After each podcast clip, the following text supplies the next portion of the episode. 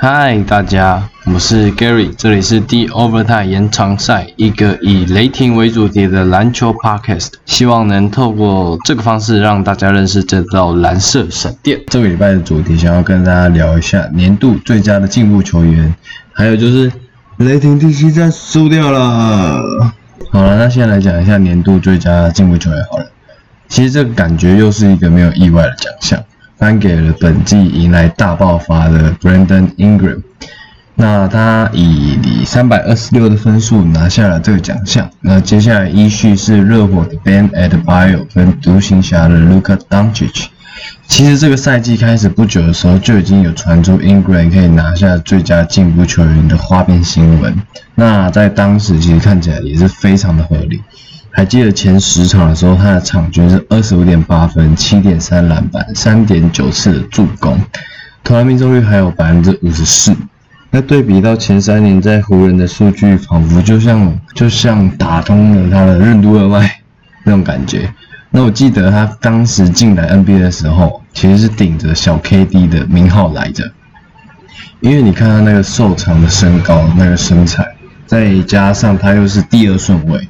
所以其实一切都好像很符合，而且又刚好在进来的那一年是科比从湖人队退休的隔一年，因此大家都抱着很大的期望在看着他，都说他可以接班啊，然后可以跟前一年进来的 Russell、Randall 组成未来的三巨头，扛起湖人的招牌。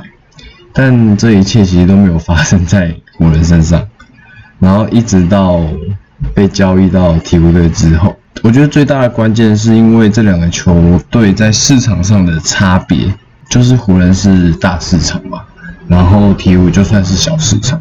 那有的人我就是不适合在那种镁光灯下面被放大看待。如果你把它放到比较没有那么有注目的球队，反而他是可以去兑现他自己的天赋的。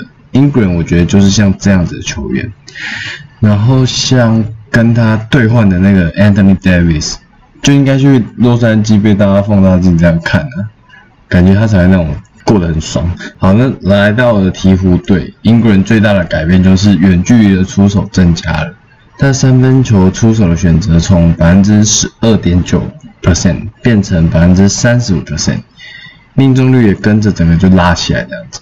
那去年夏天没有获得球队的提前续约，其实英国人非常的不高兴。那想当然就是他会用那种数据来讨回他应得的合约。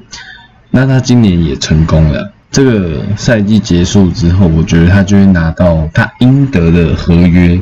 也就是说，未来五年你可能都会看到他替宋子鸟打球了。那讲完年度最佳进步球员，我们来回归正题，雷霆的部分。今天我稍微瞄了一下这场比赛，最后五分钟吧，真的是超级紧张，尤其是那个三秒内这打了十分钟，超级叫啊，反正最后就还是输了嘛。但我觉得这一年仍然是非常棒的一个赛季，而且我觉得应该是这五年来说最棒的。我不是说 Westbrook 连续三年那个神兽级的表现不好。Oladipo、Paul George、Anthony 这些球员都给雷霆队很多东西，我这这是肯定的。那也不是说那年打进西区冠军被一比三逆转，三比一被逆转也没有说不好，而是说今年给人的感觉是更加振奋的，因为今年是个全新的雷霆队，连球衣都换了，然后除了老板没换，然后总管没换。然后教练没换，对，基本上都换了啦。然后也是让球迷看到一些属于雷霆队的未来。Dort 总算在最后一场打出了顶级三 D 的表现。那 Shay 整季下来的表现都非常的亮眼。然后 b a z l y 其实在复赛过后也打出令人印象深刻的成绩。旧的球员 Schroeder 跟 Allen 这两名也是非常的称职，在新队友到来之后也几乎没有受到什么影响。然后 s r a d 更是入选了最佳第六人的候选名单，再加上 Andrew Robinson 这个赛季终于回归了，然后像老将 Chris Paul 跟 Gallinari 也是没有任何的适应上的问题，然后这一年下来也是拼得很辛苦，所以我觉得今年就是一个说可惜吗？好像也没有到可惜，我觉得反而是有一种得到更多的那种感觉。像你看 Shay 的季后赛表现，十六点三分，五点三篮板，四点一助攻，整体的数据都上升了，只有命中率稍微低了一点。但是以一个第二年打季后赛的年轻人，我觉得已经是非常棒了。不是每个年轻人都是卢卡。好吧，去年在快艇他只是辅助的角色感觉，那今年来到雷霆，算是有一点扛下那种未来球星的感觉了。所以他要做的就是感觉要再坚决一点。其实，在比赛的末段关键时刻哦，过去的 Russell 他们那种接管战局的霸气就会比 Shea 高出很多。不过你可以，不过你也可以看到。SGA 做出了非常多的尝试，在切入啊或干嘛的。那问题就是哦，他本身也没有那么好的体能条件，其实属于技巧派的，他那种瘦瘦长长的，还有很多时间可以跟破学习啊。那毕竟未来要接棒的还是谁嘛？破总有一天也会退休。至于 DOT，我真的觉得他就是已经尽了他的全力，今天成为落选新秀中哦，在第七站拿下最多分的分数，最终好像拿下了三十分。然后系列赛也把哈登限制的不差，在这个系列赛里面，只要 DOT 去守到哈登，就只让哈登拿下十点八分，命中率百分之三十一。就像哈登说的，他 playing like a shit 这样。而且 Dort 今天成功的证明，对手如果敢放他投，他就会让你好看。